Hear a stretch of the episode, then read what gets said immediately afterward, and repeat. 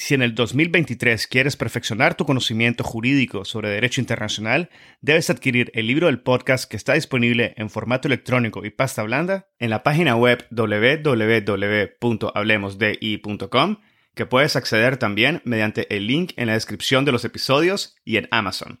El libro ofrece 16 capítulos que analizan diversos aspectos históricos y contemporáneos del derecho internacional público, el futuro de las Naciones Unidas, el surgimiento del derecho ambiental internacional, así como la justicia y los procesos internacionales, incluyendo aquellos ante la Corte Internacional de Justicia y la Corte Penal Internacional. También incluye cuestiones relativas a los derechos humanos y el derecho internacional humanitario, como la reparación de las víctimas de crímenes internacionales, el derecho de los pueblos indígenas, el derecho del mar y la llamada Blue Economy. Adquiere el libro y disfruta de contenido jurídico de primer nivel y en español. El episodio del día de hoy es contenido premium, por lo cual si deseas escuchar el episodio completo, debes de obtener tu membresía del podcast en el link indicado en la descripción del episodio, o puedes visitar directamente la sección de contenido premium en nuestra página web www.hablemosdi.com. Recuerda que con tu membresía Además de obtener el acceso completo a los episodios premium,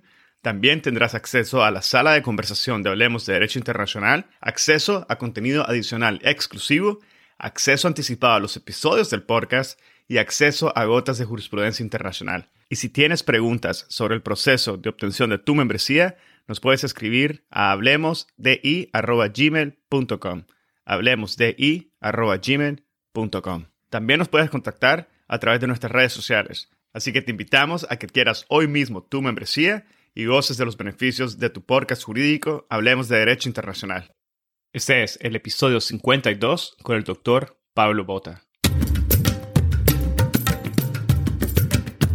Bienvenidos a Hablemos de Derecho Internacional. Mi nombre es Edgardo Sobanes, abogado y consultor jurídico internacional. En cada episodio tenemos a un invitado o invitada especial que nos inspira y comparte sus conocimientos y visión única sobre distintos temas jurídicos y políticos de relevancia mundial. Gracias por estar aquí y ser parte de HDI. Este es el primer episodio de una serie de tres episodios especiales sobre el conflicto Israel-Palestino.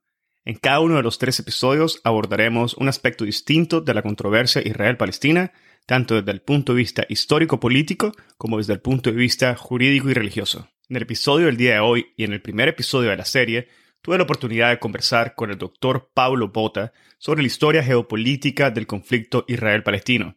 El doctor Bota inicia comentándonos desde la perspectiva árabe e israelí la historia detrás del conflicto Israel-Palestino. Posteriormente se expande sobre el significado histórico y actual del sionismo y su papel en la definición del conflicto. Nos habla sobre la realidad geopolítica de la región a inicios del siglo XX, el reconocimiento del Estado judío la Organización para la Liberación de Palestina, Fatah y Hamas. Nos comenta sobre el papel de los países árabes y cómo estos entienden y han influenciado el conflicto. El profesor Bota elabora sobre los procesos de paz que han tenido lugar, sus actores y sus resultados, los procesos de negociaciones históricos y actuales y las posibles soluciones. Nos ofrece de forma magistral una imagen del sistema de gobierno israelí y finaliza compartiendo su visión sobre la salida de Netanyahu, la llegada de Naftali Bennett la salida de Trump, la llegada de Biden y Mahmoud Abbas. El doctor Pablo Bota es doctor y diplomado de estudios avanzados por la Universidad Complutense de Madrid, es licenciado en Relaciones Internacionales por la Universidad Católica de Córdoba, profesor protitular y director del programa ejecutivo en Medio Oriente Contemporáneo de la Universidad Católica de Argentina, profesor titular de la Escuela de Estudios Orientales de la Universidad de El Salvador, investigador principal en la carrera de docente investigador científico tecnológico de la Universidad de la Defensa Nacional en el ámbito de la Escuela Superior de Guerra Conjunta y la Escuela Superior de Guerra Aérea, coordinador del Departamento de Eurasia del Instituto de Relaciones Internacionales de la Universidad Nacional de La Plata, investigador senior no residente del Institute for Global Justice, presidente de la Fundación Centro de Estudios del Medio Oriente Contemporáneo y miembro del Consejo Argentino para las Relaciones Internacionales. Recuerden escuchar los siguientes episodios de esta serie sobre el conflicto Israel-Palestino, donde abordaremos el papel de la religión en el conflicto y el conflicto a través de la óptica pura del derecho internacional. Espero que disfruten de este episodio, lo compartan en sus redes sociales y con quienes consideren podrían beneficiarse del contenido. Esta es la forma más fácil de fomentar el proceso de diseminación y difusión de temas de derecho internacional. sigan al podcast en Spotify, Google Podcast, Apple Podcast, YouTube o cualquier otra plataforma que utilicen. Ahora, empecemos. Bienvenido al podcast, doctor Pablo Bota. Muchísimas gracias por haber aceptado nuestra invitación para conversar en esta mañana. Por favor, muchísimas gracias a ustedes por la invitación. Doctor, hoy vamos a conversar sobre la historia detrás de lo que se ha denominado como el conflicto Israel-Palestino. Vale aclarar que no vamos a conversar sobre el tema a través del derecho internacional, al menos no de forma directa, sino desde la óptica de historia y la geopolítica de la región. Me gustaría iniciar con una pregunta simple, que quizás tiene una respuesta que no es tan simple, y es cuál es el principio. ¿Podría, doctor, comentarnos de una forma breve el principio, la historia detrás de lo que hoy se conoce como el conflicto Israel-Palestino? Hay muchas versiones. La, versión que creo que a mí se acerca mucho más a la realidad es que eh, no se puede entender el conflicto eh, palestino-israelí sin la ideología del nacionalismo. El siglo XIX en Europa genera una ideología del nacionalismo que nosotros en ciencia política entendemos como ello algo muy básico y es cada unidad cultural llamada pueblo, nación, aspira a tener su propia unidad política llamada Estado. Y eso que recorre toda Europa y que va a llevar adelante procesos donde eh, la idea es lograr poblaciones homogéneas culturalmente que además puedan eh, compartir y generar esos estados, pues el, pueblo judío no va a ser, no va a ser, no va a estar exento. Y así que van a ser hacia fines del siglo XIX el sionismo. El sionismo no es nada más ni nada menos en sentido que una idea tan simple que venían aplicando todos los otros pueblos y es nosotros también queremos tener nuestra unidad estatal propia. Y eso es el, base del principio de Teodoro Hertz. El principio de Teodoro Hertz, que, el, lo, plantea, no es el primero, pero es el primero que lo plantea en términos modernos, ideológicos, y que además le da gran impulso, es tenemos que conformar, como se denomina precisamente su obra, un Estado judío, der Judenstaat, que es la obra central del movimiento sionista. Y a partir de ese momento, eh, la opción es, bueno, eh, ¿dónde tenemos que ir? En el Congreso Judío de Basilea se, establece que el lugar tiene que ser Palestina, eh, particularmente por la vinculación histórica que existe entre el pueblo de Israel y el lugar que, fue su patria hasta el momento de la diáspora, inicio del siglo I después de Cristo, cuando los romanos terminan de expulsar a toda la a toda la comunidad judía. Ese es el punto de vista ideológico, es una idea que no se entiende si no es en el contexto europeo del siglo XIX, que pretende la construcción de una unidad estatal. Eso es de un lado. Del lado árabe va a pasar exactamente lo mismo, porque pensemos que en el siglo XIX el imperio otomano está en ebullición ideológica. El imperio otomano a fines del siglo XIX el nacionalismo también llega. Es más, cuando llega el nacionalismo, llegan muchos nacionalismos. ¿no? El primer nacionalismo de otomano es eso, somos otomanos. No importa de qué religión somos, si somos ciudadanos otomanos, somos otomanos. Ese que llamamos el primer nacionalismo otomano, que rápidamente después va a, dejar, eh, va a dejarse de lado y van a hacer la idea de el turquismo, ¿no? ser otomano en realidad eh, implica ser musulmán y ser de habla turca. Y ese es el, que va, digamos, el, que va a terminar cuajando políticamente hablando, desde las revoluciones de 1908, el fin del Imperio Otomano, la lucha eh, por la liberación nacional, etcétera, etcétera. Y además, van a aparecer los distintos nacionalismos que lamentablemente podemos decir que no han llegado a buen puerto, que en el medio han quedado en el camino. Por ejemplo, el nacionalismo de los kurdos, el nacionalismo de las comunidades cristianas, particularmente los, los sirianos o los asirios, estas comunidades que también se hicieron suyos los ideales nacionalistas, pero que bueno, por una cuestión geopolítica no pudieron lograr, no pudieron plasmarlo. Entonces, tenemos un siglo XIX, un siglo de nacionalismos. Y esos nacionalismos hacia fines del siglo XIX, obviamente que van a competir, porque básicamente lo que quieren es establecer los estados nacionales en el mismo ámbito geográfico. No hay lugar para todos, no hay lugar para todos. Y es por eso que entre el, siglo XIX, que es el siglo de los nacionalismos, y el inicio del siglo XX, que es el inicio en el Medio Oriente de la época del imperialismo, ese cruce de dos procesos eh, políticos es lo que da origen al conflicto. Me explico un poco más. Eh, cuando finaliza la Primera Guerra Mundial, se encuentran que hay tres procesos que se han dado a la vez que son mutuamente incompatibles. Por un lado, eh, las grandes potencias han negociado en secreto lo que se conoce como el acuerdo Sykes-Picot. ¿eh? en donde dicen básicamente nos vamos a dividir esto. ¿no? Yo siempre digo que eh, siempre enfatizamos que esto es algo de los británicos y los, y los franceses, pero tengamos en cuenta que quien lo hace público son los rusos y que los que se iban a quedar con la parte más interesante del pastel iba a ser Rusia. Lo que pasa es que el nuevo gobierno bolchevique en 1917, con esta idea de que los pactos no deben ser secretos, lo hace público. Pero es un acuerdo eh, firmado, entre otras cosas, en San Petersburgo, ¿no? Entonces nos acordamos Sykes-Picot, pero en realidad los rusos estuvieron muy metidos ahí. Entonces, la división de los eh, lugares del Imperio Otomano iba a ser entre las grandes potencias.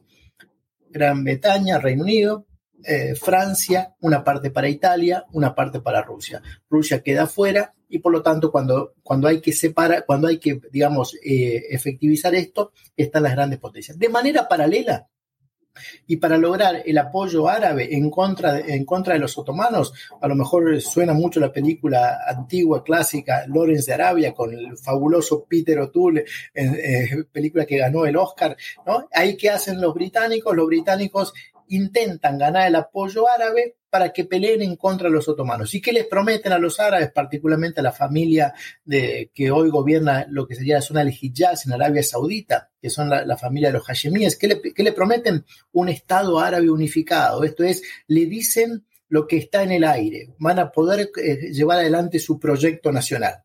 Y a la vez, el Reino Unido, ¿qué es lo que hace? Le dice al movimiento sionista, a través de la famosa declaración Balfour, que, como dice literalmente el texto, Su Majestad Británica apoya, apoyará la creación de un hogar nacional judío. Esto es, entre las grandes potencias negocian una cosa, luego le prometen algo a las poblaciones árabes, le prometen algo al sionismo y cuando llega el fin de la Primera Guerra Mundial y hay que pasar por ventanilla con esos cheques, hay que pasar por ventanillas, se produce la famosa reunión de San Remo, donde a quién creen que van a, quién es el primero que va a cobrar, pues las grandes potencias, ¿no? Y las grandes potencias se dividen el territorio, y ahí creo que es lo más interesante de, esta, de este periodo, porque tenemos movimientos nacionales que se han visto traicionados, porque hay que decirlo eh, con voz alta, ¿no? Ni el movimiento sionista ni el movimiento nacionalista árabe van a ver eh, alcanzado sus deseos. Pero hay dos acciones distintas. Y eso me parece que es interesante por el punto de vista de la política internacional. ¿Qué es lo que va a hacer el, movimiento árabe? El movimiento árabe va a seguir esperando que las grandes potencias cumplan con su palabra. Es, la gran apuesta del movimiento árabe. Y va a seguir esperando a una alianza con grandes potencias que le permitan mm, concretar ese ideal. Pero ¿qué va a hacer el movimiento sionista? Algo mucho más interesante desde el punto de vista político, y es, va a comenzar a construir su Estado sin esperar lo que digan las grandes potencias. Por eso nosotros vemos que la Universidad Hebrea de Jerusalén se creó antes que el Estado de Israel, que las fuerzas de defensa de Israel eh, se crean antes que el propio Estado de Israel, empiezan a crear un protoestado antes de que las grandes potencias eh, puedan, digamos, materializar esa promesa que ya ellos saben que no se ha materializado. Y así tenemos los años 20, los años 30, muy conflictivos en Palestina, la Segunda Guerra Mundial, y al final, ¿qué, qué es lo que sucede? Pues lo que sucede es que hay un Estado que se va construyendo, que es el Estado de lo que hoy conocemos como el Estado de Israel, y un Estado que no se va construyendo, que es el Estado palestino. Al fin de la Segunda Guerra Mundial, un Reino Unido totalmente ya agotado en términos geopolíticos, eh, ha ganado la Primera Guerra Mundial, pero ya el patrón oro al fin de la Primera Guerra Mundial ya no es la moneda de cambio internacional, ha ganado la Segunda, está entre los ganadores de la Segunda Guerra Mundial, pero eh, realmente es un problema. ¿Y qué es lo que hace? Pues entrega ¿sí? Eh, todos esos territorios que ha tenido en mandato desde los años 20 a esta nueva organización denominada Naciones Unidas y ahí tenemos el famoso texto de la resolución 181 del 29 de noviembre de 1947. Pero ¿qué es lo que sucede? bueno, van a crearse ahí dos estados, un estado árabe, un estado judío, la ciudad de Jerusalén va a estar internacionalizada. Ahora bien, cuando llega ese momento, la población judía sionista está mucho mejor parada. ¿Por qué? Porque ha estado construyendo en los últimos 20 años un protoestado mientras que la población árabe palestina no lo está, porque en estos últimos 20 años ha estado esperando, yo diría más manera infructuosa, que las grandes potencias le ayuden a, generar ese Estado. Y por lo tanto ahí tenemos un desequilibrio claro desde 1947. Es cierto que el Estado, que esa primera guerra del año 48 una, una guerra muy cruel, pero también es cierto que hay una, una masa crítica de estatalidad mucho más importante del lado eh, judío que del lado árabe, que es básicamente lo que le va a permitir después eh, avanzar en, para lograr, digamos, su objetivo, mientras que Palestina no lo ha logrado. Bueno, doctor, mencionó una serie de puntos que creo que vamos a tocar poco a poco durante la conversación y me gustaría iniciar con el sionismo. Eh, no sé si sería posible que se expandiera un poco sobre el significado histórico y actual del sionismo y que nos aclarara también cómo este ha jugado un papel en la definición y el futuro del conflicto Israel-Palestino. Bueno, el sionismo es un concepto eh, ideológico que no es unívoco. Hay mucho sionismo, ¿no? Hay, eh, digamos, desde esa idea original de Teodoro Herzl, no es el primero, eh, a lo largo ya, yo diría que desde el siglo XVII en adelante hay pensadores que proponen la idea de regresar y conformar un Estado en, en Israel eh, pero en realidad es, un concepto que genera grandes divisiones. Básicamente, un sionismo, el sionismo propone esta idea, ¿no? Tiene que haber un Estado para los judíos. Y ahí comienza a ver, cuando uno, esa es una idea que puede resultar atractiva, pero la, materialización desde el comienzo es muy compleja. ¿Por qué? Porque eh, no perdamos de vista esto que habíamos mencionado, ¿no? Es un movimiento ideológico en la Europa del siglo XIX que por lo tanto es muy familiar a las comunidades judías europeas, a lo que nosotros a veces denominamos los Ashkenazim en, Europa del Este, ¿no? Eh, sino la vida Ashkenazim que lamentablemente desaparece en la Segunda Guerra Mundial, o si eh, los Stettel que va a pintar Marshall Galaxy, o la idea de Isaac Besevich Singer, este gran escritor eh, que escribe en, en Yiddish, es, bastante familiar. ¿Por qué? Porque es un poco el la, cosmovisión europea. Ahora bien, cuando esa idea de sionismo tiene que llevarse a las otras comunidades judías, es un poco más complejo. Porque si hay que llevar, por ejemplo, a las comunidades judías, como se llama los Mitzrahim, que son los, judíos árabes, es complejo, porque eso no, tiene que ver con esto, ¿no? Y aparte, ¿cómo, cómo va a plantear una idea de una homogeneidad eh, y estatalidad que van de la mano para gente que ha vivido en ámbitos multiculturales desde siempre, porque todas las, comunidades políticas de lo que hoy denominamos Medio Oriente son por definición multiculturales. Pensemos, no sé, el imperio persa, el imperio otomano. Piensen que el imperio otomano, los otomanos son minoría hasta el, hasta el fin de la Segunda Guerra Balcánica en 1913. ¿sí?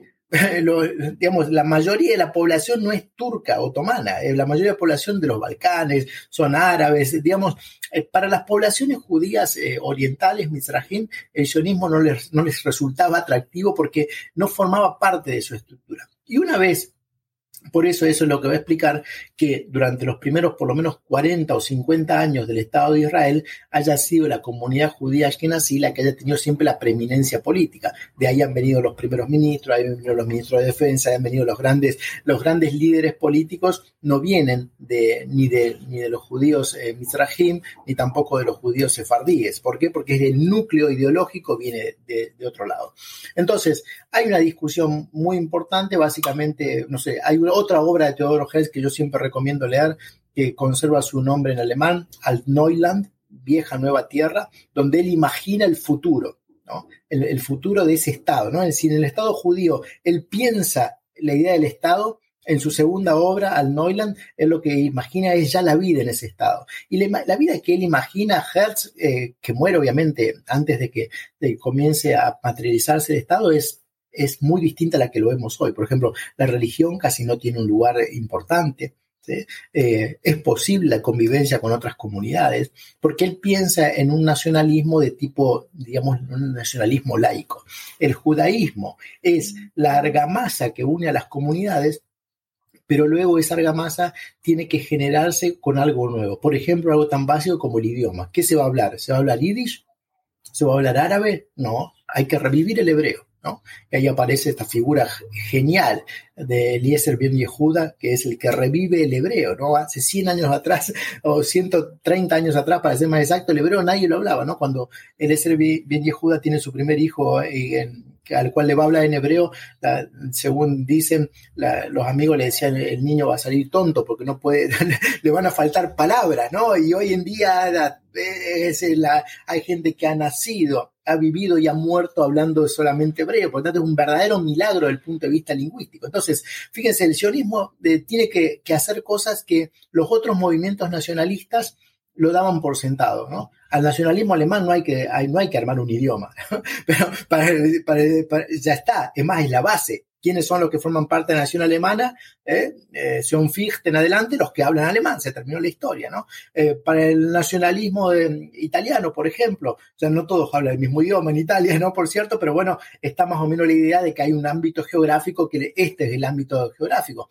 Esos que se dan en otros movimientos nacionales, se dan por supuesto, en el sionismo tienen que construirse. Y después va a aparecer otra, otro punto de vista que es muy interesante y es no solamente eh, cuál es el lugar de la religión, sino también cuál es el lugar de la violencia. Entonces, si se puede utilizar o no la violencia para la conformación de, estos objetivos políticos. Entonces, los movimientos, el movimiento sionista es un movimiento muy diverso que básicamente estas grandes preguntas, cuál va a ser nuestro nexo de unión, cuál va a ser nuestra lengua, cuál va a ser nuestro ámbito geográfico, podemos utilizar la violencia. A eso a lo largo del tiempo se le van a ir dando distintas respuestas.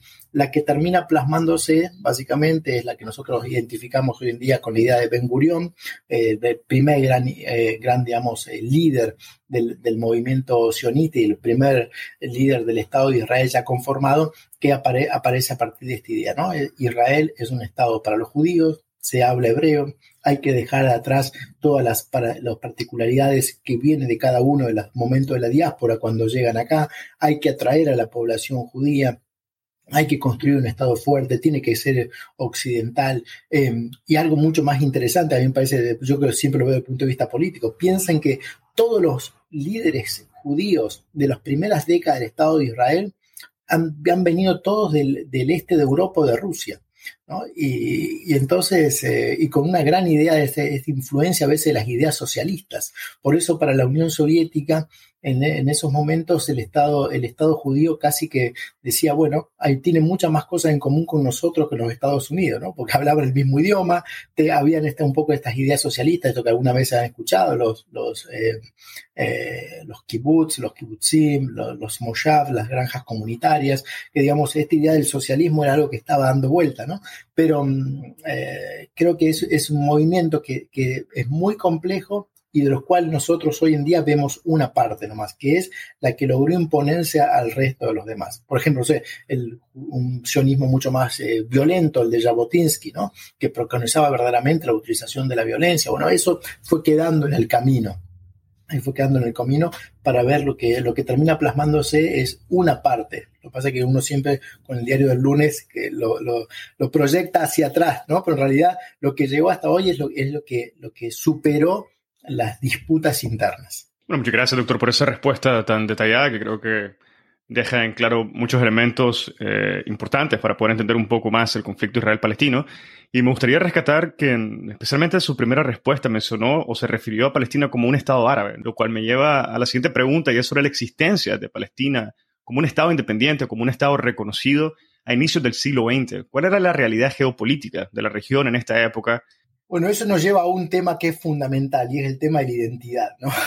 cómo, las identidades se superponen y en caso del mundo árabe es, es importante. ¿Qué es un árabe? No? El, árabe es el que habla árabe, básicamente es eso, no tiene nada que ver con una cuestión religiosa. Es cierto que la mayoría de los que hablan árabe como lengua materna son musulmanes, pero en realidad hay enormes minorías, enormes minorías de árabes que no son musulmanes. Pensemos, no sé, los maronitas en el Líbano, los coptos en Egipto. Eh, también hay minorías judías que acabamos de mencionar recién, que también hablan árabe como lengua materna. Por lo tanto, la idea del arabismo, como de nuevo como un nacionalismo, los nacionalismos recuerden que siempre son, hacen una simplificación y un corte, construyen un nosotros a partir de un otro, establecen eso que Benedict Anderson denominaba las comunidades imaginadas, cortan un lugar y dice, bueno, nosotros estamos aquí y los que están del otro lado son los otros. En el caso del, mundo árabe eso todavía se complejiza más, porque desde el punto de vista político, recordemos que las unidades políticas árabes no habían existido desde hace por lo menos 500 años. Los egipcios todavía hasta el día de hoy, todos los marzos, eh, recuerdan con un poquito de odio y afecto, ¿no? La invasión otomana a Egipto en el 1501, ¿no? Digo, eh, ¿existía Egipto como tal, comunidad política? No. Bueno, sí, en el siglo XIX los movimientos de, Muhammad Ali, etcétera, etcétera, van a llevar una especie de eh, autonomía de hecho. En el caso palestino eso no se da. ¿Por qué? Porque era una zona periférica dentro del Imperio Otomano, esa es la realidad, una zona periférica dentro del Imperio Otomano, con una población muy poco desarrollada, también con poblaciones diversas. Piensen que hasta el día de hoy, por ejemplo, ciudades como Nazaret, eh, Belén, Beyala siguen siendo predominantemente cristianas, ¿no? Hasta, hasta el día de hoy. Por lo tanto, no eran todos musulmanes. Era una zona, eh, como les digo, vinculada sobre todo desde el punto de vista político y cultural a los grandes núcleos eh, políticos de la época. Estoy refiriéndome a Damasco, a, Beirut sobre todo, y por lo tanto eh, carecía de una, eh, de una identidad nacional. Eso no significa que no existiera una identidad cultural, pero sí una identidad nacional. Entonces no había un protoestado. Lo que había era una, una estructura política dentro del imperio otomano y una estructura política, yo diría, más bien bastante periférica. Es muy difícil eh, pensar, o mejor dicho, afirmar de manera tajante si existía una, identidad palestina nacional en el año 1900 o en el año 1890, lo que sea, ¿no? Porque eso es, virtualmente imposible. Lo que sí podemos decir es que existían particularidades, empezando por la, por la lengua, ¿no? El árabe, existe un árabe estándar y luego existen variedades. Las variedades son muy locales, esas muy locales. Ahora bien, esa variedad local implica necesariamente que haya una identidad separada del resto y en parte sí, pero tampoco podemos llevarlo eso, trasladarlo al ámbito político de manera automática. Por lo tanto, digamos, eh, yo creo que había una, una población que se sentía a sí mismo como del lugar, que hablaba de, con una manera específica, que tenía una, una organización social particular dentro de un grupo, de una organización política mayor que el Imperio Otomano, y, y es precisamente esa, esa organización que después esa, esa, esa, comunidad, perdón, que va a construir, afianzar esa identidad de la mano del conflicto a lo largo del siglo XX. Perfecto, doctor. Y en base a esa respuesta me gustaría ahora pasar a lo que sería el reconocimiento del Estado judío y preguntarle cómo se llega a este reconocimiento y quizás si nos pudiera comentar un poco sobre la maniobra política o de fuerza o eventos históricos que hicieron este reconocimiento de un Estado judío posible. La, resolución 181 de, de la Asamblea General de Naciones Unidas establece claramente que va a haber una retirada del, Reino Unido y que se van a establecer en esos territorios, que es un territorio mandatario una parte del territorio mandatario. Recuerden que el territorio mandatario de la conferencia de San Remo incluye lo que hoy en día es el Estado de Israel, Palestina y el reino hashemita de Jordania.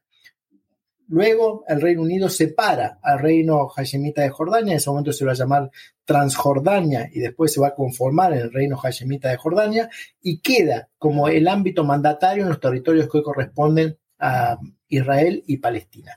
Ese es el territorio que la, la Organización de Naciones Unidas va a dividir, el proyecto de partición de 1947.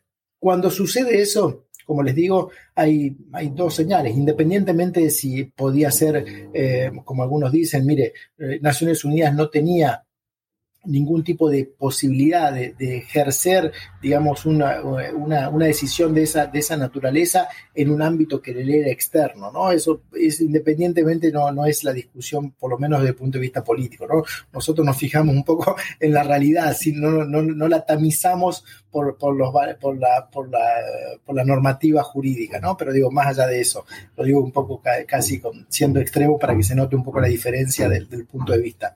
Lo cierto es que en 1900 1947 resulta muy claro que la comunidad eh, árabe palestina no va a aceptar eso. No, no va a aceptarlo por, razones a veces yo diría, por supuesto, muy, muy atendibles, ¿no? Dice, ¿cómo puede ser que un territorio que era nuestro, ahora tenemos la mitad? ¿Cómo puede ser que un territorio que era nuestro, ahora resulte que unos señores en, en Nueva York terminen de decidir a quién le corresponde? ¿Cómo puede ser que una comunidad que, la, con la cual hemos vivido, relativamente en paz, porque recuerden los grandes eh, levantamientos árabes del año 36 en adelante, eh, ahora resulta que quieran conformar algo separado, ¿no? Pero igual, em, le queda claro en, a fines de 1947, como les digo, que, la fecha, que es mayo de 1948, va a ser muy problemática, que unos van a hacer todo lo posible para que eso tenga, eh, se efectivice y otros van a hacer todo lo posible para que no se efectivice.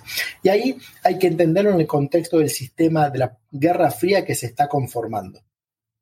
Estados Unidos tiene muy poco interés o muy poco interés en este conflicto, eh, está, está metido en, otro, en otros ámbitos. La Unión Soviética lo ve casi, casi como algo positivo. Recordemos que eh, Israel pudo ganar esa primera guerra gracias a, armas que llegaron de Checoslovaquia, que en el fondo es decir, armas que llegaron de la Unión Soviética. Sin eso no hubiera podido, no hubiera podido avanzar. Y también se demuestra la, imposibilidad que tienen los gobiernos de los recién formados, autoridades, digamos, unidades políticas árabes para actuar de manera conjunta y también los altísimos niveles de corrupción. Por ejemplo, el caso de Egipto va a llevar años después a la revolución del año 52, de la cual va a terminar emergiendo Gamal Abdel Nasser. Golpes de Estado también en, los años posteriores en Siria, en Irak. Entonces, lo que creo que hay que entender es esto, ¿no? Eh, el año 47 aparece claro que es la solución por una cosa o por otra va a terminar en un conflicto. Y por lo tanto, entre noviembre del 47 y mayo del 48, lo que hay son más bien preparación de carácter militar. Y esa preparación de carácter militar se da con una, especial de, una especie de desatención de los grandes núcleos de poder. Piensen que Europa está emergiendo de la Segunda Guerra Mundial. Los Estados Unidos no tienen un particular interés. La Unión Soviética casi que mira con simpatía a estos eh, rusoparlantes ¿sí? que están conformando un, Estado ahí. Y por lo tanto, em, eh, digamos, eh, eso es lo que explica el, finalidad del conflicto. ¿Qué pasa en 1948? Pues por esta esta experiencia de protoestatalidad de los años 30 y 40, pues eh, el Estado judío está en mucho mejores condiciones y tiene incluso un, eh, toma decisiones muy duras, ¿no? Por ejemplo, una decisión... Para escuchar el episodio completo, debes de obtener tu membresía del podcast en el link indicado en la descripción del episodio o puedes visitar directamente la sección de contenido premium en nuestra página web www.hablemosdi.com. Recuerda que con tu membresía Además de obtener el acceso completo a los episodios premium, también tendrás acceso a la sala de conversación de Hablemos de Derecho Internacional, el primer espacio virtual único y consolidado para networking de la comunidad global de hispanoparlantes oyentes del podcast, acceso a contenido adicional exclusivo, acceso anticipado a los episodios del podcast y acceso a gotas de jurisprudencia internacional. Y si tienes preguntas sobre el proceso de obtención de tu membresía, nos puedes escribir a hablemosdi.gmail.com. Hablemosdi.gmail.com. También nos puedes contactar a través de nuestras redes sociales. Así que te invitamos a que quieras hoy mismo tu membresía y goces de los beneficios de tu podcast jurídico Hablemos de Derecho Internacional. Si encontraste este episodio interesante, te invitamos a que lo compartas y nos sigas en Spotify, Apple Podcast, Google Podcast o cualquier otra plataforma que utilices para escuchar tu podcast Hablemos de Derecho Internacional, haciendo clic al botón de seguir o al botón de suscripción. Hasta la próxima.